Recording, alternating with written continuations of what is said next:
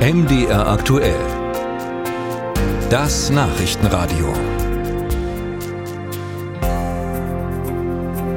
Für Menschen, die aus der Ukraine nach Deutschland geflüchtet sind, gab es bis heute noch besondere Einreiseregeln. Ab Juni fallen diese Regeln weg.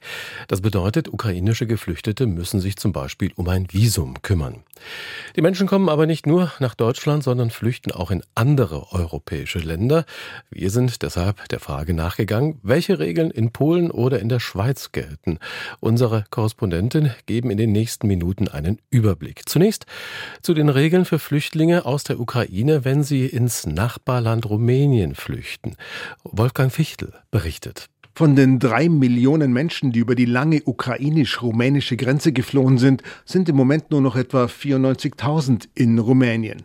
Die meisten waren nur auf der Durchreise nach Deutschland, in andere EU-Länder.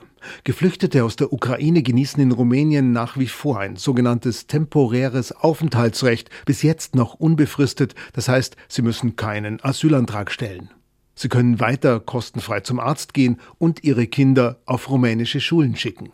Gekürzt wurden seit Mai die staatlichen Beihilfen. Rumänische Vermieter bekommen kein Geld mehr vom Staat, wenn sie an Flüchtlinge vermieten. Bisher waren das 10 Euro pro Kopf und Tag. Das Geld geht nur noch direkt an die Flüchtlingsfamilien, aber es ist weniger und auf vier Monate begrenzt. 150 Euro für Unterkunft im Monat für Alleinstehende, für Familien mehr. Dazu 120 Euro pro Kopf und Monat für Lebensmittel. Allein davon kann man allerdings auch in Rumänien nicht leben. Außerdem fällt nach vier Monaten das meiste weg. Die Beihilfen sind als Überbrückung gedacht. Wer in der Zwischenzeit bezahlte Arbeit gefunden hat und seine Kinder auf rumänische Schulen schickt, bekommt aber Sozialhilfe, wenn nötig. Viele Geflüchtete haben Arbeit gefunden, viele, auch die Kinder, tun sich aber schwer mit der rumänischen Sprache und weichen deshalb nach Bulgarien aus, wo, wie in der Ukraine, in kyrillischen Buchstaben geschrieben wird. Einige sind auch wieder zurück in die Ukraine. In der Schweiz bekommen Geflüchtete aus der Ukraine eine besondere Aufenthaltsgenehmigung, den sogenannten Schutzstatus S. Die Regelung gilt bis mindestens Anfang März 2024, sofern sich die Lage in der Ukraine bis dahin nicht grundlegend verändert. Details von Katrin Hondel. Der Schutzstatus S bedeutet, die Menschen haben Anspruch auf Unterbringung, finanzielle Unterstützung und medizinische Versorgung in der Schweiz. Die Erwachsenen dürfen arbeiten, Kinder und Jugendliche in die Schule gehen. Auch Reisen ins Ausland und zurück in die Schweiz sind ohne besondere Bewilligung möglich. Und wer seinen Lebensunterhalt nicht selbstständig bestreiten kann, darf Sozialhilfe beantragen. Deren Höhe ist von Kanton zu Kanton unterschiedlich. Für die soziale und berufliche Integration der Geflüchteten zahlt der Bund außerdem 250 Franken pro Person und Monat, vor allem für Sprachkurse. Mehr als 80.000 Menschen, die aus der Ukraine vor Russlands Angriffskrieg in die Schweiz geflüchtet sind, haben bislang den Status S gewährt bekommen. Bei etwas mehr als 12.000 Personen wurde er wieder aufgehoben, denn viele Ukrainerinnen und Ukrainer kehren trotz des andauernden Krieges in ihr Land zurück.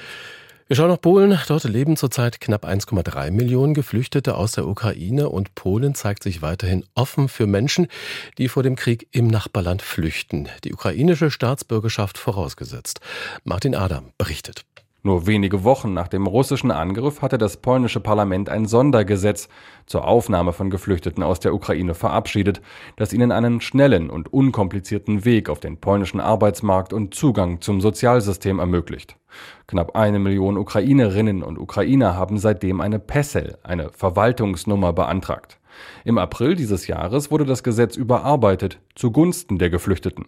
So gelten Aufenthaltsgenehmigungen nicht mehr nur 18 Monate, sondern vorerst bis März 2024. Die Einreise ist weiterhin ohne Visum möglich. Wer registriert ist, hat ein Anrecht auf beispielsweise Kinder, Pflege und Elterngeld sowie Sozialhilfe. Wer das Land allerdings länger als 30 Tage verlässt, viele Geflüchtete pendeln durchaus zwischen der Ukraine und Polen, verliert diesen Anspruch. Die Zahlungen sind in Größenordnungen, die unterstützen sollen, aber kaum einen kompletten Haushalt finanzieren können. Allerdings haben inzwischen etwa 900.000 Geflüchtete einen Job in Polen gefunden. Nur wer dauerhaft in einer Sammelunterkunft lebt, soll sich jetzt an den Kosten beteiligen. Wer länger als vier Monate untergebracht wird, muss die Hälfte der Kosten tragen. Nach einem halben Jahr sind es drei Viertel der Kosten. Viele Geflüchtete haben aber entweder bereits eine eigene Wohnung gefunden oder leben weiterhin privat in polnischen Haushalten. Und das war Martin Adam aus Polen.